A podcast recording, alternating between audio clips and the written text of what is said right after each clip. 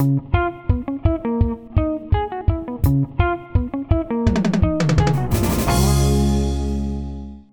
Creatives, estamos en Hablando e Ilustrando, un podcast que aspira a inspirar a la comunidad de creadores y creadoras visuales.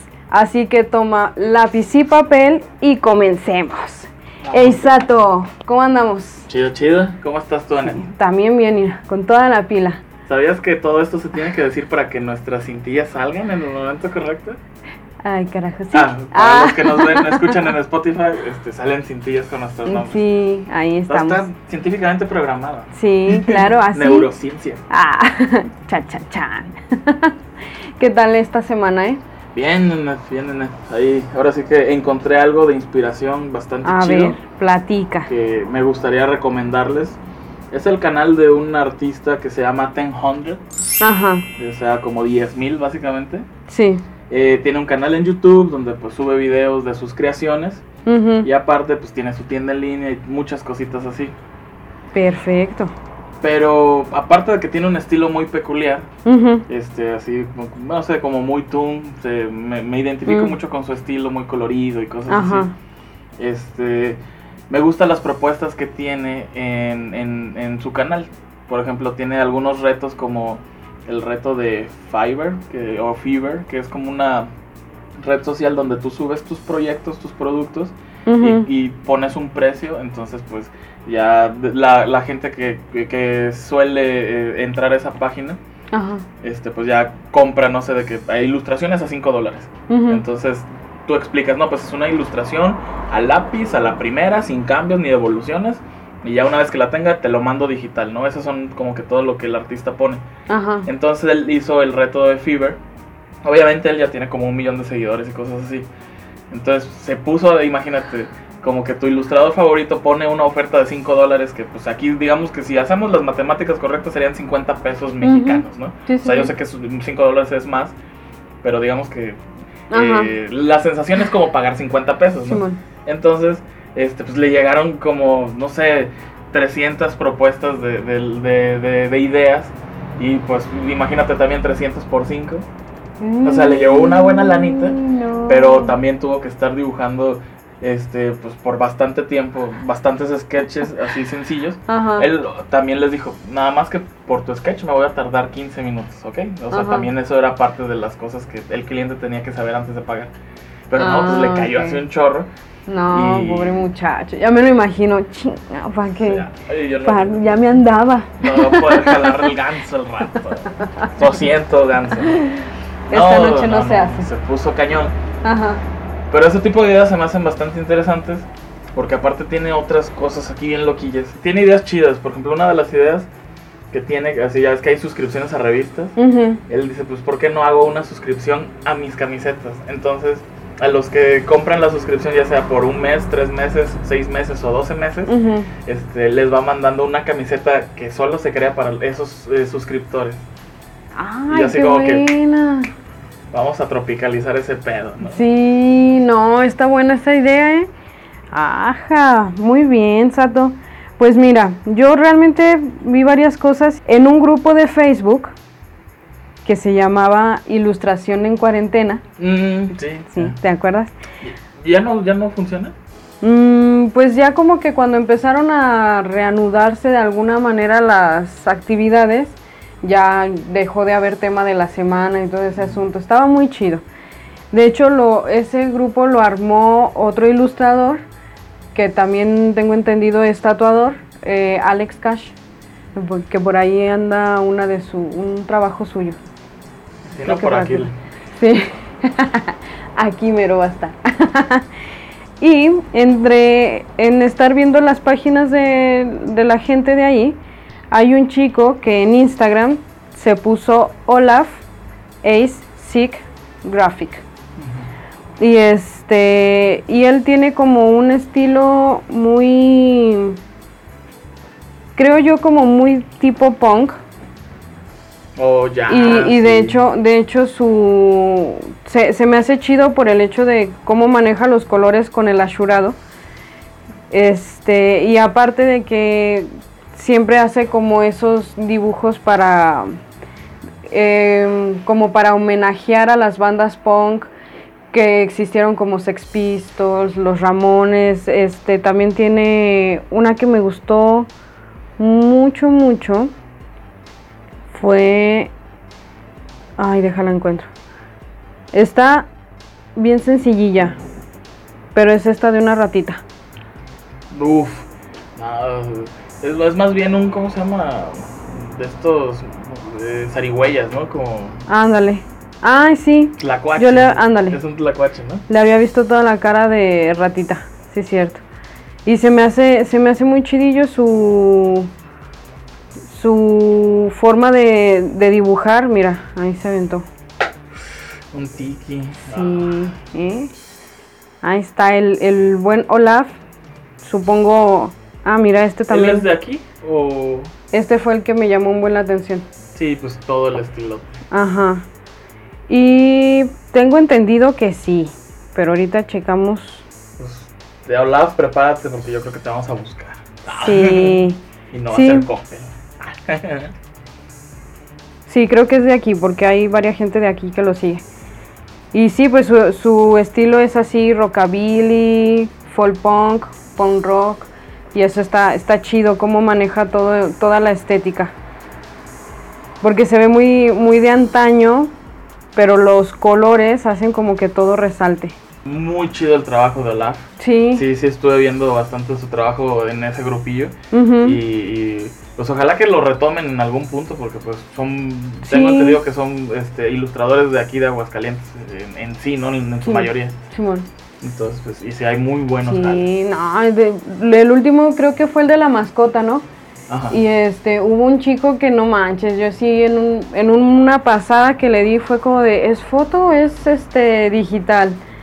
Y no, sí se aventó acá su buen trabajo. También hablaremos próximamente de él. Ah, habrá que revisar sus trabajillos y este, porque no, no lo tengo bien ubicado, por ejemplo, en Instagram. Perfecto. Y pues también un saludo a poliart-e en Instagram. Eh, se llama Hamil. Este, y pues nos mandó ahí algunas recomendacioncillas y pues nos mandó su- sus trabajos y pues también ahí, ahí, ahí, ahí la mueve el chavo, la mueve. Sí, muy buena. Y pues muchas gracias por estar viendo el contenido. Entonces ahí van tus saludotes hasta allá, Un beso en su respetuoso. en su queso. ¿eh? Así es, Pues mira, vamos a entrar ahora sí ya en materia. de lleno. Porque pues mira, nos gusta platicar mucho. Vamos a darle a La nota. Que sea de dinero, por favor. Sí, primero, ¿cómo dicen? Mediante Dios o algo así. Primero Dios, Ándale. para servirlos a Dios y a usted. No diría mi abuelita. Eh, Eh, si yo te digo, para llegar a ser un referente, la escuela la tienes que hacer tú, ¿qué piensas? Que hay que, que empezar a cimentar este, una técnica, estrategias, para de ahí estructurar lo que uno quiere decir. Por esto me conoce. Así es. Ah, yo creo que, por ejemplo, en el fundamento de estas palabras está el de que, pues, si no están las herramientas para aprender o no hay un maestro para, este, para que te enseñe, pues ni modo, tienes que agarrar al toro por los cuernos. Así es. Entonces, eh, eh, con esta frase se me vienen muchas cosas a la cabeza, muchas cosas que, por ejemplo, por conocimiento empírico he adquirido como creativo. Y es de que pues prueba y error me han servido de maestros capataces básicamente Ajá. para pues tener lo que ahora he construido para digamos que como, como diseñador o como ilustrador, ¿no? Ujú.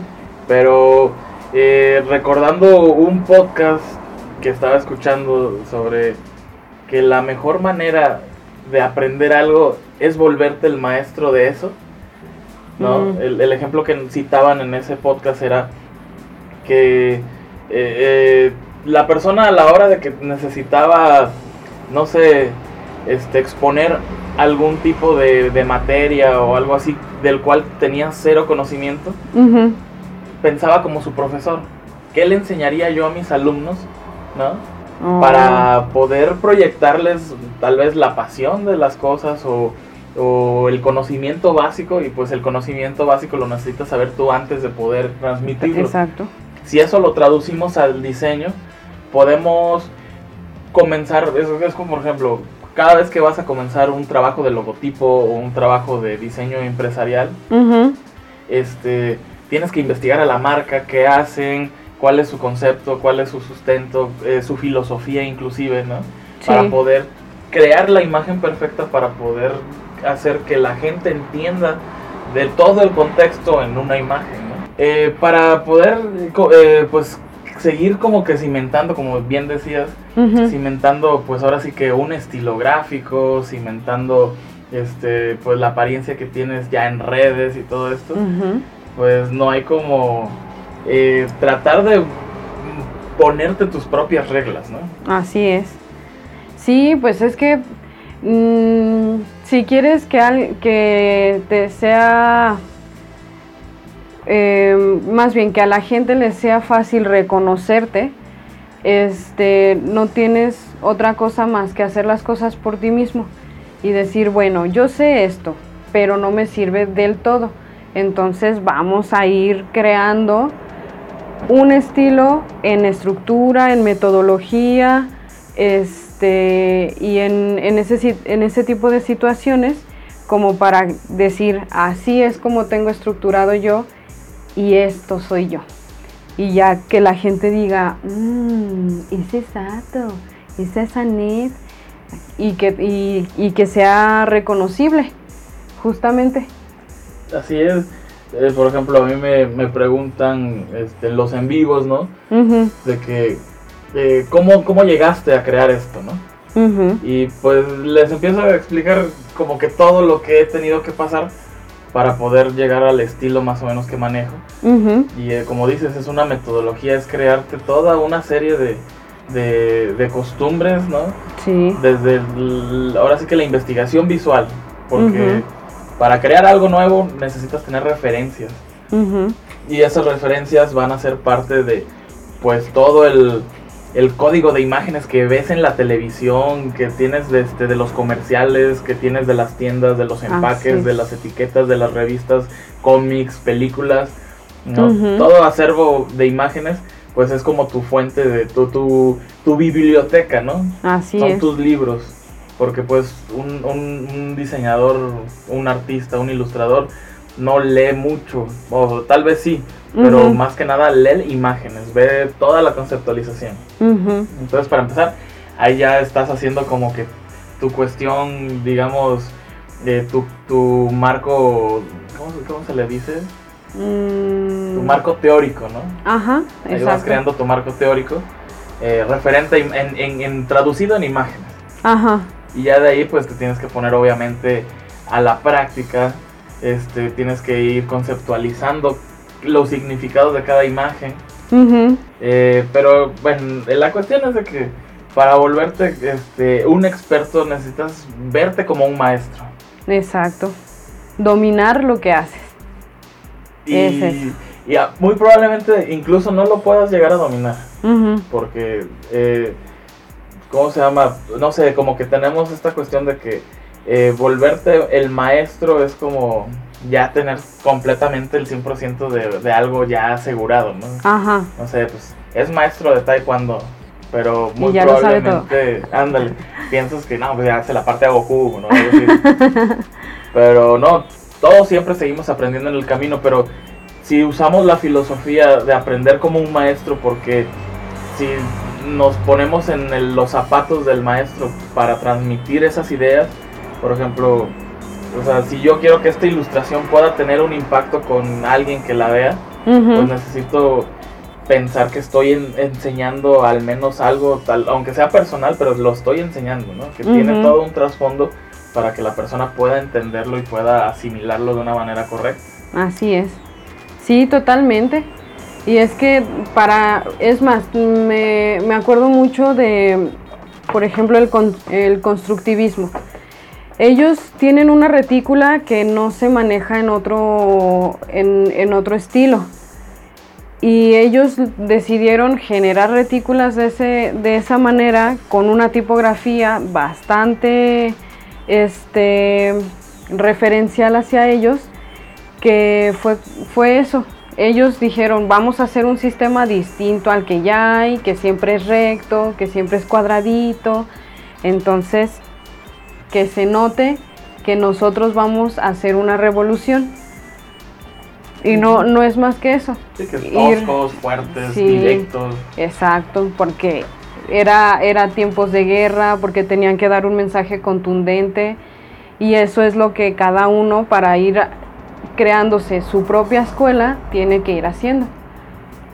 Sí, y, está, o sea, de las mejores enseñanzas que te puede dejar tal vez esto que, que intento decir de que vuélvete un maestro de, lo que haces, es de que el maestro no espera que le enseñen, el maestro crea su, su, su ahora sí que su clase, ¿no?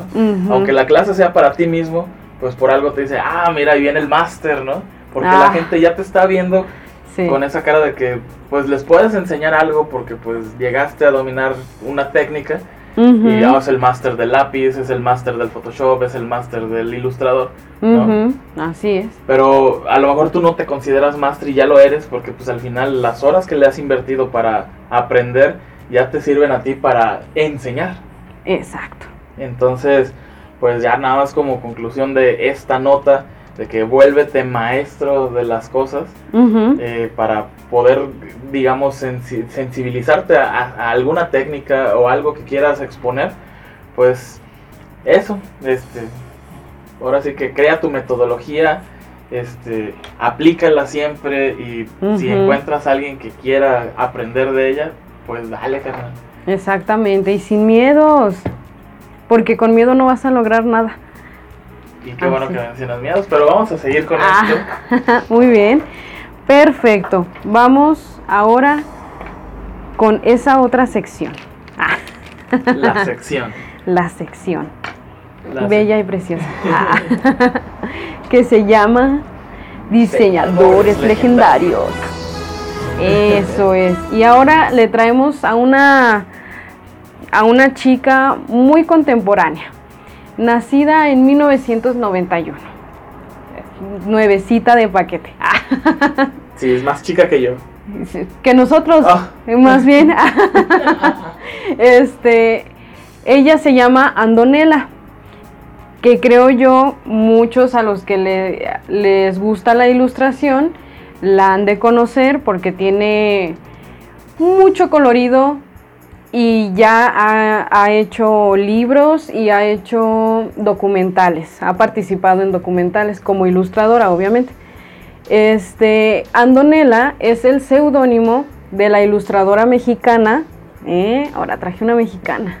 Nice. Este, que su nombre verdadero es Andrea Arzuaga Alfaro y ella nació en la Ciudad de México.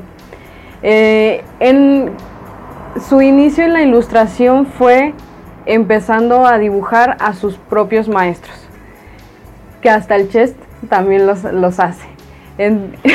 y, salen chidos, o sea, como que son tu primera inspiración en esa clase que no está tan chida, hay que hacerla amena. Este, entonces ella empezó así, empezó dibujando este lo que le pasaba a sus amigas y a ella en esa edad de la punzada. Ah. ¿Eh? Este, y bueno, y ahí se agarró como hilo de media, estudió animación y medios digitales. Eh, acá sus datos curiosos son que es amante de la telebasura mexicana, tiene una colección de juguetes de bajo perfil, o sea, de esos que nadie busca. Ama las monografías, eso es algo que a mí se me hizo muy extraño. Pues, pues, es que las monografías son un gran referente del, estilo de ilustración mexicana. Ah, eso sí. Sobre todo esa monografía famosa de las drogas. Ay, no, deja de eso. No, ya. Y, de esos momentos de estrés de, que tenías que hacer el resumen, luego lo tenías que copiar y después pegarlo.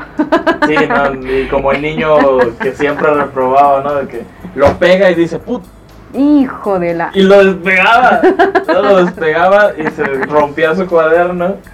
¿no? Que ya estaba muy roto ya por sí. De hecho, sí, sí, sí. Y no había de otra más que comprar dos monografías por si acaso. Sí, mi hijo, es que es mi hijo. ¿Cómo le digo? O sea, era ir a primaria pública o al CRIT, ¿no? Ah, ay, qué feo. Pues la mamá, yo oye. Todos los ah, comentarios hechos aquí respecto al CRIT. ah, este ilustró el primer libro y documental de la historia de la moda en México llamado Mextilo, que ya iremos este mm, profundizando un poquitillo para que lo vean, este, que se encuentra en YouTube. Eh, colabora con diferentes medios y pro- proyectos publicitarios, disfruta de escuchar las conversaciones ajenas y dibujar a la gente que ve en la calle. Este, le pinta cejas a su perro y le cambia el nombre una vez por semana. Y luego se enojan porque no les hacen caso. Y el perro dice, bueno, pues ¿quién soy hoy? bueno, el primer libro que hizo fue el hashtag Date ami- da- amiga, date cuenta. Oh, ya, con esta morra, ¿cómo se llama? Plaqueta. no, sí, plaqueta, Ajá. sí, claro. Que me Eh. regañaría muy seguido, yo creo. Oh. este hashtag amiga date cuenta, guía para la vida, justamente lo hizo con Plaqueta, que es así su nombre artístico, pero es Tamara de Anda. Entre, los dos, entre las dos lo escribieron y obviamente como ilustradora estuvo Andonela. Y les voy a leer un poco, un pedacito. Tú decides cómo eres. Hey, tenemos tres noticias. Primero, la mala, como siempre. A esta edad surgen tantas dudas que tus neuronas explotan como palomitas de maíz. Luego, una peor. Si le preguntas a tu familia, seguramente se pondrán tan nerviosos que van a salir corriendo. Por último, la buena. En este libro encontrarás información sobre tu primera cita con la ginecóloga, tatuajes, la copa menstrual, bra y qué hacer cuando tienes un crush, la comunidad LGBTIQA y ahí, le ponemos el más por si se agrega, sexualidad, cómo luchar contra el machismo, lo increíble que es ser tú misma y otros temas de los que hasta tus papás van a tener que aprender un montón. Es más, incluye un mágico traductor adulto español. Amiga, date cuenta, crecer es difícil, pero también es una experiencia maravillosa. No te preocupes, aquí tienes a dos cómplices que te acompañarán y te hablarán de todo lo que a tus mayores les da miedo contarte. Incluye stickers increíbles y múltiples dibujitos. Muy... mm, sí, sí llama la atención, sí está más llamativo que el de... Exactamente, ese. Sí, y aparte, e- ese libro, este, por ejemplo, esta plaqueta, pues es una reconocida feminista nacional. Eh, fue de las primeras que levantó la voz. eh, grabó a un acosador, tuvo ahí, hasta le pusieron Lady algo en, en su momento, yo creo que por allá del 2014, 2015. ujú. Este, entonces, ella este, tenía una sección junto con Chumel Torres, imagínate, estaba en ese equipo. Y pues era la que, como que la, la brújula moral, ¿no? Básicamente de, de Máquina 501, entonces pues, obviamente, pues ahí es donde está chido que haya ese tipo de convivencia, por ejemplo, con personas, eh, o sea, que ella realmente desde, su, desde sus trincheras, ¿no? Este, y sobre todo con ese libro, pues de- estaban en ese camino arduo que ahorita ya se ve mucho más fuerte, pero todavía falta Sí. de pues el empoderamiento de la mujer. Ujú. Entonces, sí, pues, sí. O sea, está chido porque no solamente es como que el, el mensaje, digamos, político, sino reforzarlo con ilustración. O sea, Exactamente. Sí, sí, sí, y quieras que no, pues es un libro que a muchas adolescentes les servirá para para platicar, ajá, para darse cuenta y eh, entender que lo que sienten o piensan, pues no solamente es de ellas, sino hay más gente y que te puede aclarar tus dudillas. Después participó en el Friendstival. Friendstival, ahora le queda chido, ¿no? Sí, no, y está bien chido porque, por ejemplo, ella creó el K-Visual visual. El K visual. Es que era de Chihuahua, El visual. ya sé. El visual. el visual. Creó el K de el K visual del Festival de Circuitos de Bandas. El, el Friendstival eh, en su tercera edición y las ganancias que obtuviera las iba a donar a una institución. ¿A cuál institución las donó? No estoy segura, pero algo tenía que ver como con la reconstrucción de viviendas. Este, cosa que yo no sabía que había instituciones y qué chido que haya alguien que se interese. De hecho, creo en su, en su Facebook había una, un comentario de, de que ella aceptaba recomendaciones si alguien conocía otra institución que necesitara igualmente donativos. Y eso se me hizo muy chido de parte suya, que, fuera como de, no, pues yo sé que voy a ganar un varo, pero lo dono sin, problemas. Y el Free, el es un festival eh, que tiene un nicho de diversidad multicultural más importante de México, eh, otorgando un espacio para que fanáticos, curiosos, gestores y bandas de, distinto, de distintas vertientes y continentes converjan en una serie de eventos a nivel nacional. Sin embargo, la meta siempre ha sido impulsar el talento local. Y eso, mis respetos. Qué bonito, qué chulo. No, y qué padre ahorita, pues, o sea, tenemos proyectos gigantes de gente mexicana que pues obviamente entran en esta categoría de diseñadores legendarios. Sí. Porque pues ahora sí, muchachos, inspírense. Este, mm, por ejemplo, yo sé que a lo mejor, como ella menciona, bueno, como lo hace, este, eh, ¿cómo se llama? Andonela. Como lo hace Andonela. Este, no sé por qué traigo como Cinderella. sí, también yo batallé con el nombre.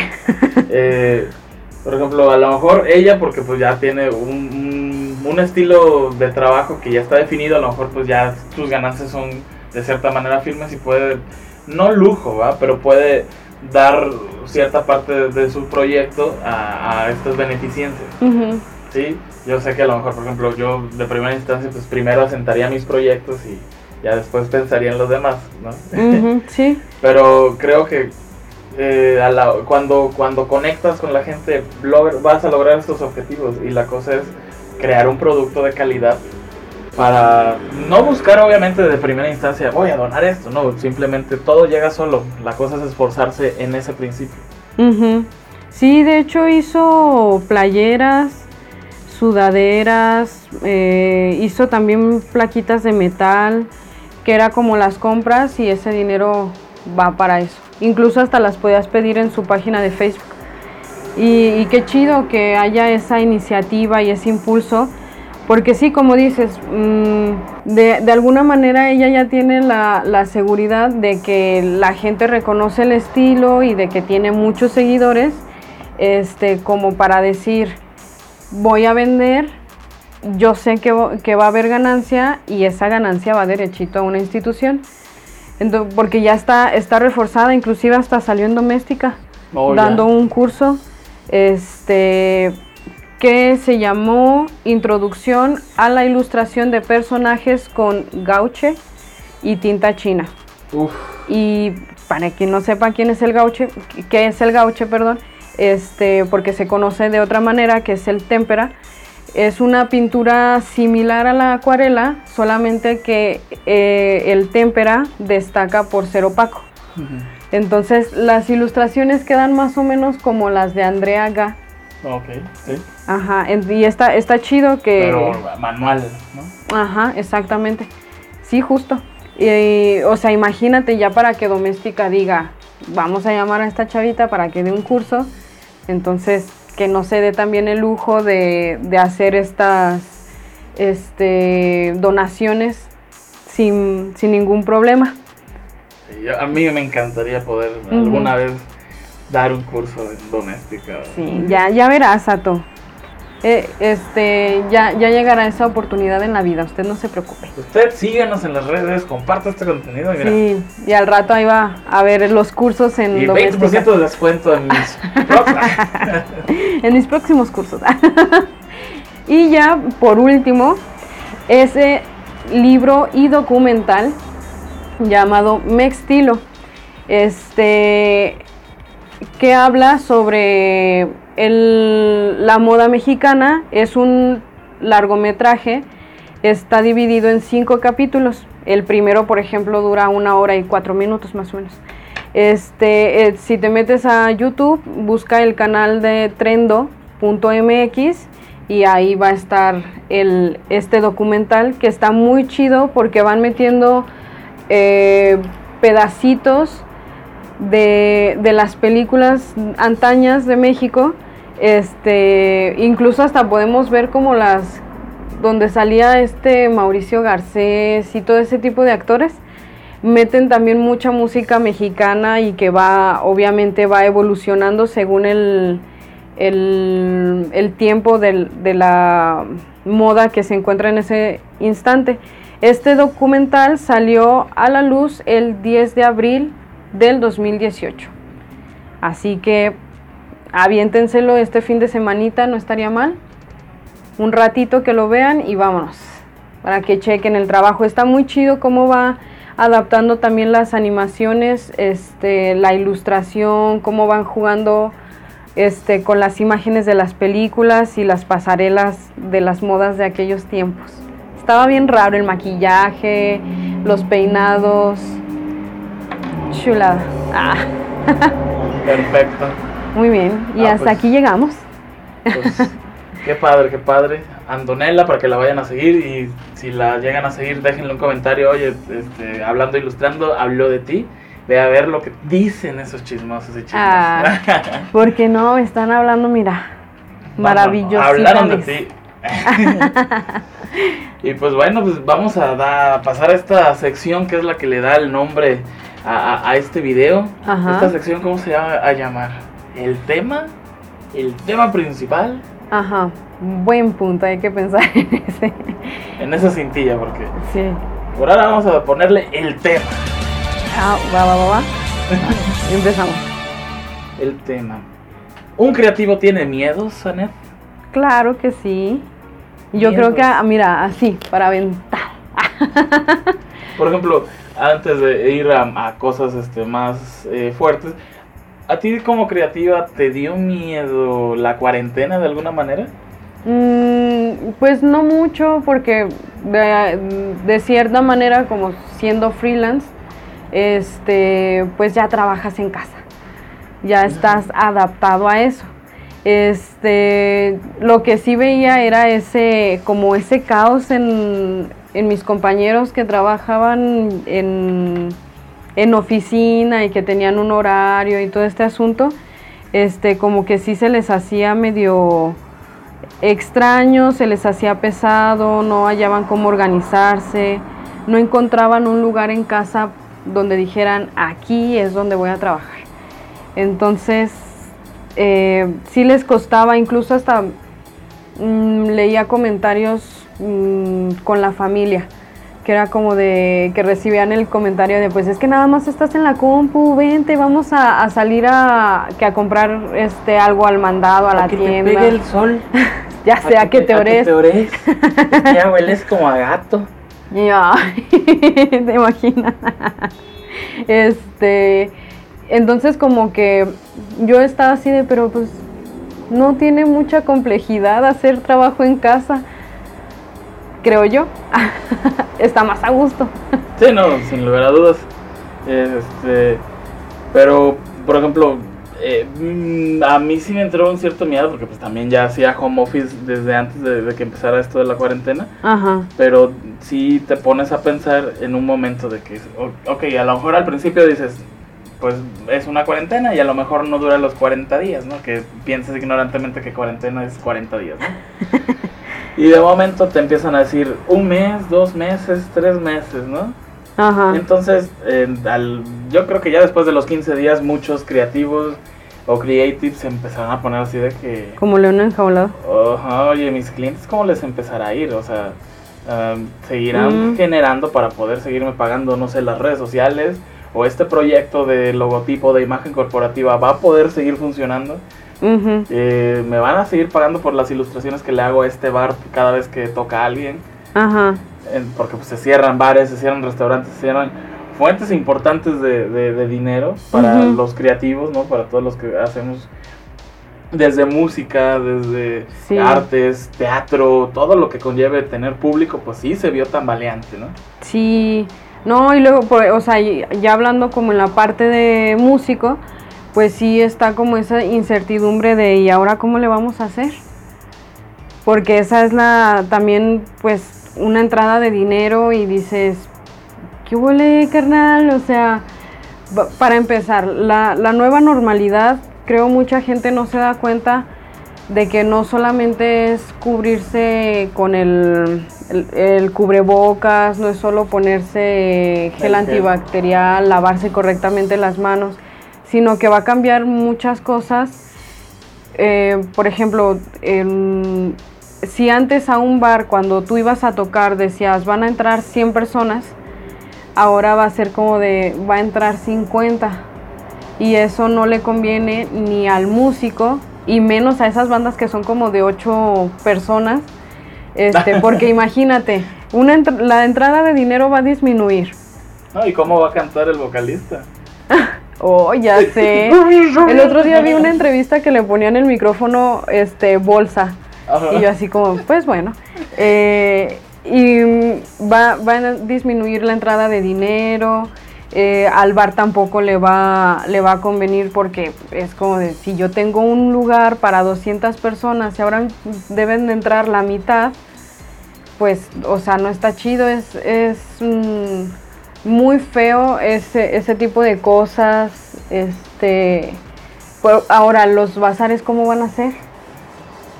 Sí, pues sí, ahora sí vas a tener tu mesita y tu acrílico, ¿no? Sí. Y una puertita así, tenga, aquí está. Como ¿Me la puedo probar? No. No. Sea sincera. ¿Qué talla es usted, señora? Eh, es L. ¿Qué le busca? No, No. ya no es M, es M de caballero. Ah, ok. Oh. La señora a través del vidrio. Pues al fin que ni quiero tu cochina camiseta. Ya sé. No, bueno, eso es en cuestión de la cuarentena y sobre todo pues, mm, referente a la cuestión económica. ¿no? Porque pues sí, la salud nos preocupa, pero la salud deja de preocupar cuando pierdes los primeros ingresos que son los que te mantienen vivo, ¿no? Básicamente Ay, para comer, sí. servicios, etcétera, ¿no? Ujú. Pero, pues bueno, eso es un miedo en, en cuestión económica y, y era nada más cuestión de puntualizarlo porque sin duda yo creo que la cuarentena sí causó, ya después cuando se, eh, se empezaron a prolongar los días como que ya empiezas a pensar Sí. diferente y ya, ya no se siente tan chido. Pero hablando ya, ahora sí que dejando atrás el tema económico, eh, el miedo de, de un creativo, ¿no? Por ejemplo, ¿a ti te ha dado miedo expresar alguna vez alguna idea?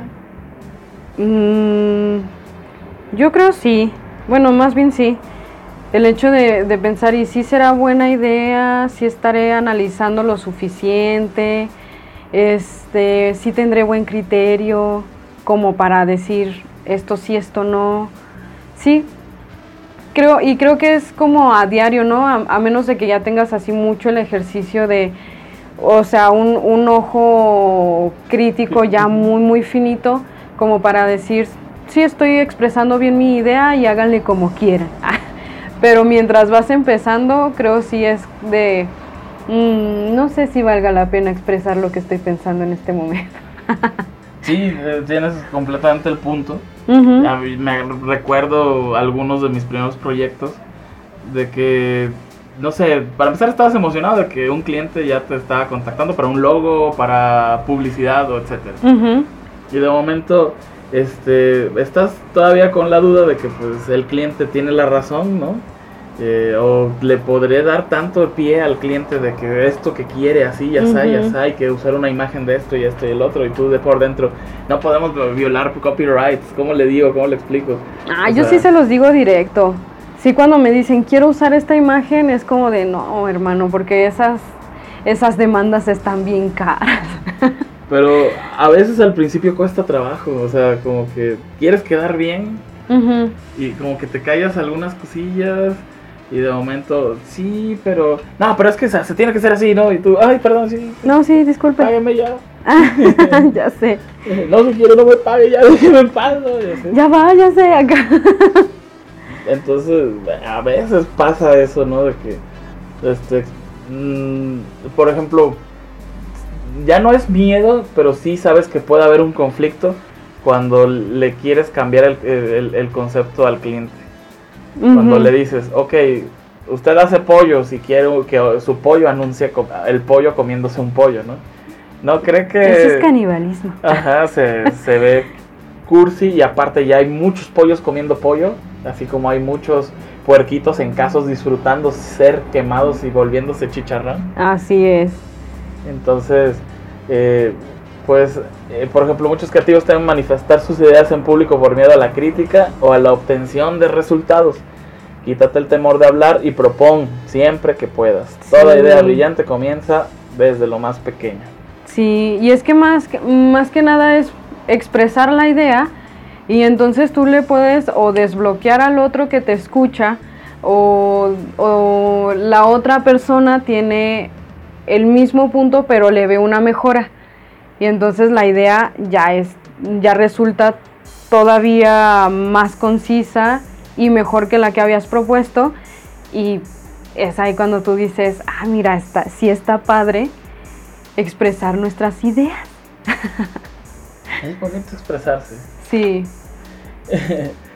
Eh, miedo a exponer un trabajo en público. Eh, la creatividad implica estar siempre expuesto a la crítica. Por desgracia, hay quienes no la soportan.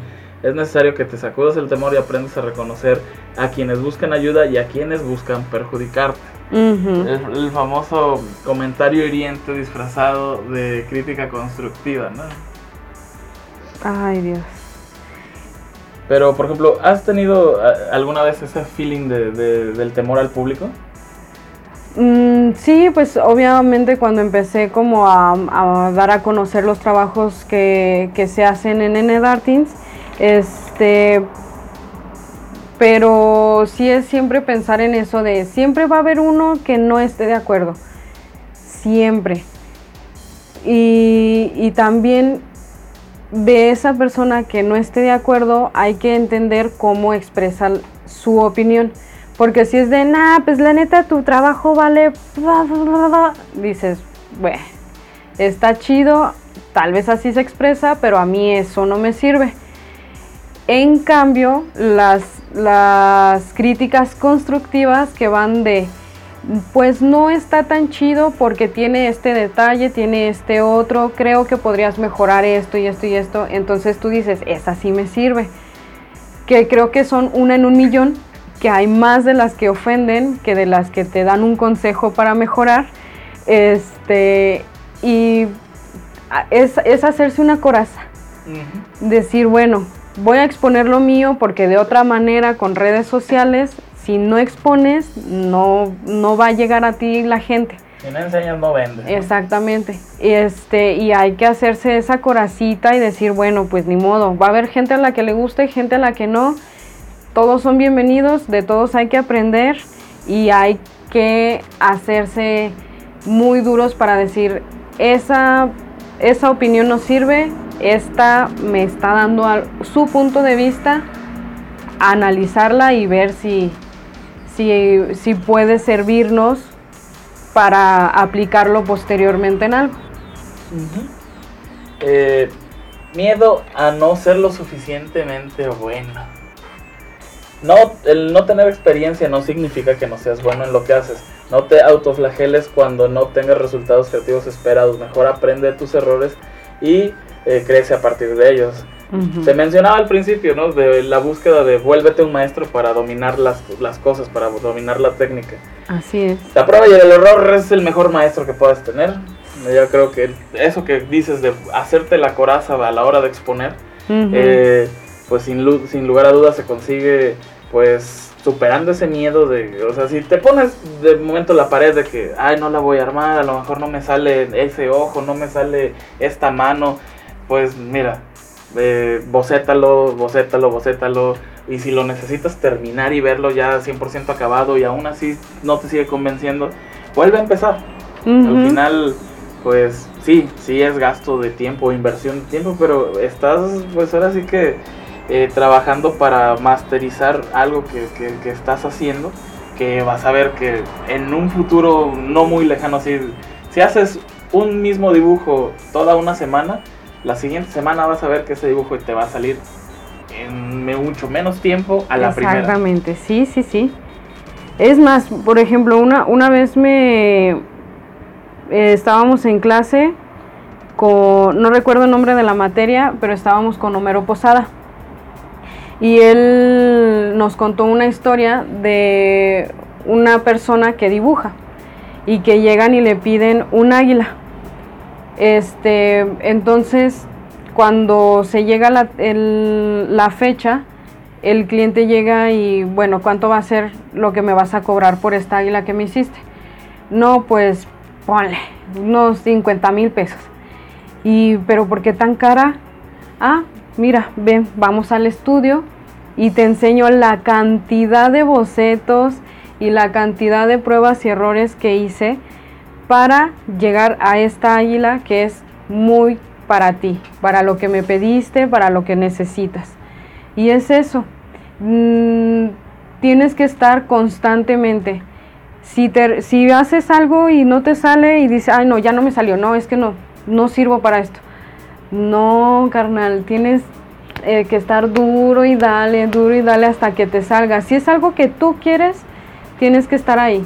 Como bien decían los orientales, que no sé si es chino o japonés. no voy a ser como el filósofo. Asiático. sí, los asiáticos. Este, tienen la regla de 10.000 horas para, para llegar a ser maestro. Porque después de esas 10.000 horas, pero bien dadas, no hago una línea y me pongo un, media hora en WhatsApp, otra línea, tres horas en Instagram, no, bien puestas. Óyeme, no me critiques mi forma de A mí también me cayó el saco para empezar. este, ponte así bien, bien chido, llegas a esas 10.000 horas y vas a regresar a ver lo primeritito que hiciste y vas a decir, ay, güey. hay que darle, hay que ser sus escuelas. y miedo a la imperfección. La realidad es que nadie es perfecto y siempre habrá alguien mejor que tú. Eso ya lo habíamos mencionado en unos podcasts anteriores. Sí. Eh, hay que aprender a vivir con nuestros defectos, como el mío, que es ser muy bueno en todo. que Ay, cálmela, a ver qué te aviento. Ah. y convertirlos en puntos fuertes. eh, pues obviamente eh, nadie va a ser perfecto. Si tú le preguntas a tu maestro de dibujo cuál es su mejor dibujo, eh, difícilmente te va a contestar o muy probablemente te diga uno que tú no te esperas porque muy probablemente es el que, ¿cómo se llama? Pues a ti te gustaba, pero a él no le costó tanto trabajo y uno que a ti no te gusta, a él sí le costó mucho y él va a decir, este es mi favorito porque en este me tardé 15 mil horas y ah. bla, bla, bla. Y te va a explicar todo el contexto y tú, pues sí está culero, ¿no? sí. Y al final, al final un buen maestro siempre, siempre, siempre te va a decir que aún no termina de aprender. Aún no termina de aprender porque una vez que consigues cierto nivel vas a ver... Eh, las fallas que tenías en el anterior y las vas a tratar de superar en el siguiente y así sucesivamente, ¿no? Aquí pues sigue siempre haciendo lo mismo, eh, no lo mismo, más bien inténtalo este, las veces que sea necesario, cambia de estilos, por ejemplo eso, me cae a mí, tengo que irle modificando, ahí pues si ven algunos de mis trabajos, unos son como en línea negra, que esos son como que ya mi zona segura, y de momento me, me, pongo a los kawaiis, ¿no? Ándale. digo, necesito estirar mi, mi, mi, ¿cómo se llama? Mi espectro, Ujú. ¿no? Eh, pero pues, pues obviamente tienes que ir ahí tanteando las cosas. Y por último, para cerrar este tema de los miedos de un creativo, si no te basta con las recomendaciones, es probable que necesites ayuda profesional. A lo mejor no es cuestión de que si tu técnica es buena, si conozco lo suficiente de, de no sé, de, de, de la escuela, si tengo toda la teoría bien armada, etcétera, ¿no? Muy probablemente esto ya sea algo más denso, algo ya de temores, inseguridades, cuestiones psicológicas. Ajá. Porque Uy. pues si te llega a afectar demasiado una crítica de un vato que te comentó por Instagram con un perfil falso Mm, y te lo tomas muy en serio, muy probablemente pues sí duele, pero pues hay que tomarlo de quien viene. Exacto. Y si te afecta más de lo normal, y pues créeme que aquí es saliendo de burlas y de los chistes que trato de siempre hacer, aquí no es, aquí sí es serio, busca una solución a, a esos temores eh, y pues ve con alguien que sea profesional en esa materia para que te ayude a... Sí, fíjate, a mí algo que me sirvió como para que no me calara tanto ese aspecto de las críticas fue recordar mucho a- al señor Ugalde, que fue el profesor de teoría de diseño y era como de, nos enseñaba lo, las cosas que son subjetivas. Por ejemplo, ser bueno es subjetivo porque puede ser muy bueno en algo alguien que no que técnicamente puede estar mal hecho. Entonces, mm, no hay que ir como de sí seré bueno, sí seré este, ¿qué otra qué otro calificativo hay? Mm, experto, ¿no? Cuando Ajá. la gente te dice, ah, el máster, el experto, y tú Ajá. por dentro dices, o sea, tal vez sí he mejorado, pero todavía no soy tan bueno como tú dices. Pero es la percepción de una persona que no sabe dibujar, ¿no? El- Ujú. Que llega y dice, ay, a mí nada más me salen los monitos de circulito con palitos, ¿no? Y, y así como que, pues tú, en- eh, uno entiende porque alguna vez estuvimos en ese punto de- del diseño, o de la Ujú. ilustración, ¿no? Así Pero es. pues hemos tenido la paciencia de- y las horas nalga para poder ir incrementando nuestra habilidad. Pero pues estamos muy conscientes de que todavía nos falta para lograr otros objetivos. Sí, muy consciente. Entonces pues ahora sí que pues, no sea culo, Ah, sí, no, denle. no tenga miedo, eh, no hay de otra, hay que exponerse, hay que exponerse porque el que no enseña no vende, bien lo dijo Anet. Y pues ahora sí, para alivianarnos un poquito, que, que no creo que nos aliviane tanto, pero al menos nos vamos a reír. Un Vamos a poquitillo. entrar a esta sección denominada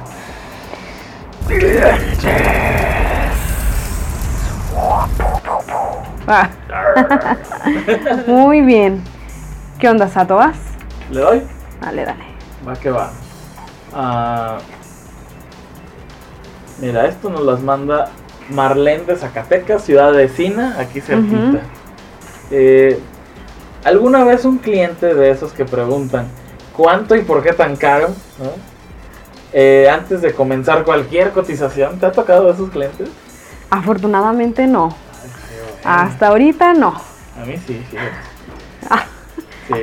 ¿Cuánto y por qué tan cara, no? ¿Y tú tranquilo si todavía no hablamos? Le digo, ¿así le das el valor a tus proyectos? Va que va. Eh, ya me enojé, ¿no? Ya, ya sé. Dice, alguna vez este, un- este tipo de cliente me contactó para la creación de un ISO logotipo. Ustedes saben de qué hablo. ISO Eh. logotipo. Eh, Es un ISO que tiene el tipo y se hace. Y se le pega con un logo. Ah. No comentaré los precios reales, solamente números de ejemplo. Por la creación del logotipo le iba a cobrar mil pesos. El cliente aprobó el precio, así que comencé a trabajar propuestas de las cuales aceptó una.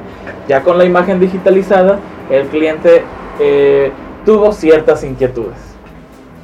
Si se ocupan cambios, ¿se pueden realizar? Yo le contesté que cualquier cambio significativo costaría al menos 500 pesos. El Ujú. cliente como que se entusiasmó y dijo, ah, no, entonces, este, pues yo quiero que me realices estos cambios, Y, por, y, e incluso pues si lo puedes montar así como en mockups o en aplicaciones, pues está chido, ¿no? Y pues yo le dije, va, y por eso serían 250 pesos más. El cliente, el cliente básicamente le dijo, va, va, va, va, va. Y pues cuando le envié el costo, el cliente me llama, el costo total, el cliente me llama inmediatamente. Oye, tu cuenta está mal, me dijiste que el proyecto costaría 750 pesos. Le, le dije, no, te había dicho mil pesos más los cargos adicionales. El cliente dice, no, dijiste al principio que eran mil pesos y como te pedí cambios asumí que esos eran errores tuyos y por eso el precio bajaba a 750 pesos. Yo le contesté, ¿crees que bajaría el precio por trabajar de más? No.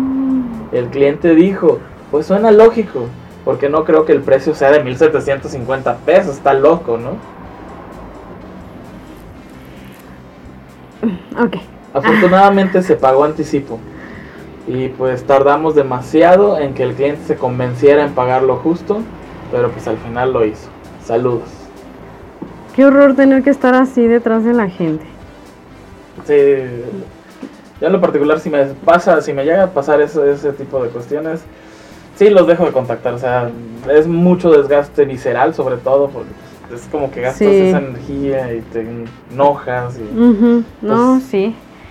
Y aparte siempre, bueno, al menos cuando yo mando cotizaciones, siempre les digo, ¿estás de acuerdo? Y ya y me, me dicen, sí, ok.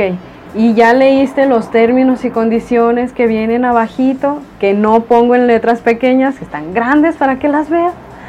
Y que no, sí, que todo está bien. ¿Seguro? Sí, perfecto. Fírmele aquí. Ponga aquí la poderosa. Sí, sí, sí. Hay que tratar de que el cliente entienda lo mejor posible cómo se va a trabajar, justamente para que no tengas que estar detrás de ellos. Sí, no, es muy desgastante y Sí. es, es feo andar ahora sí que diseñador y cobrador de Coppel, no manches.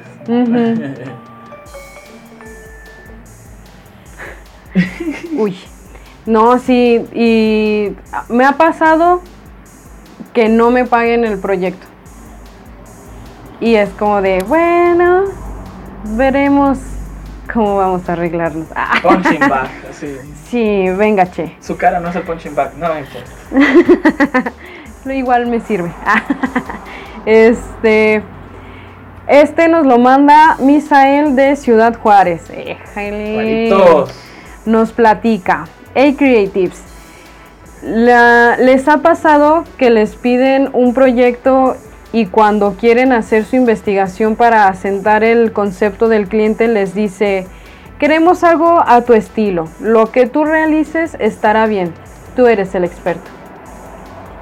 Yo realizo videos, yo realizo videos y así me pasó con un cliente. Realizo videos para 15 años, bodas y eventos sociales, pero tengo algunos videos personales estilo zombie y de terror. Sí, todo lo contrario. Mi cliente es dueño de un restaurante y cuando llegó a pedirme algo para su negocio de comida, específicamente alitas, entré en duda de que si quería que la gente viera algo bonito y fantasioso, como de 15 años, o unas alitas terroríficas. A mí ya me compró con eso. Ah, Ali- Alitas terroríficas. sí. Son de zombie, de pollo zombie. Mm, O sea, ¿de qué toca? No, Oh. no es cierto, patrocinan. Mientras más trataba de descifrar el gusto del cliente, más seguía diciendo. Ah, no, perdón. Más seguro. No, sí, más seguía diciendo. Perdón, ahí va. Mientras más trataba de descifrar el gusto del cliente, más seguía diciendo. Sigue tu instinto, nos encanta tu trabajo, sé, sé que le darás un sentido bastante llamativo. En este punto fui directo y le dije, hago videos o muy tiernos o muy muy grotescos. Como que de mis videos le interesa el concepto. Pues hazlo mitad y mitad, campechaneando. A ver qué sale. Confiamos en tu trabajo. Me quedé as- así así, mira. Dice, como el meme. Métanlo en la edición. Este. Cobré por adelantado el 100% del video. Pensé que eso me salvaría, pero me lo pago. I believe I can fly. Pero ahora la idea va en una quinceañera que va a comer alitas en un mundo posapocalíptico. En fin, saludos. Yo quiero ver eso. Pues vamos a, ver tus redes para. Muy bien, pues a, mí me pueden encontrar en Enedartins, tanto en Facebook como en Instagram y en Masama. Este, ahí andaremos subiendo unas cosillas que vamos haciendo en esta forzada cuarentena. y para que chequen ahí, vendemos unas cosillas, las playeritas, que el fanzine, que los en vivos. Ah, cobramos cuatro mil pesos el en vivo. Ah, ¿Tú crees? Como, ni que dicen, ni los de maná. no, pues no. Ahí para que, para que se den una vueltecita. ¿Tus redes, Sato? Ahí me encuentran como Sato de Azul en Facebook, Sato-Arte en Instagram. Y pues aquí también les voy a estar dejando el link de este, la tienda en línea, ya en mercado libre. Este, están, cosas chidillas, que los stickers, que las gorras, que las camisetas y todo este show. Y pues nada, este... Llévenle, eh, llévenle. Pues creo que por ahora terminamos, espero que les haya gustado. Manden más saludos, este... Eh, pues aquí andamos. Y pues ah, sigan todos los proyectos que hay aquí en Mexino. Eh, suscríbanse y pues... Hasta la próxima, carnales. Ah. Aspiren a inspirar, aspiren a inspirar, muchachos.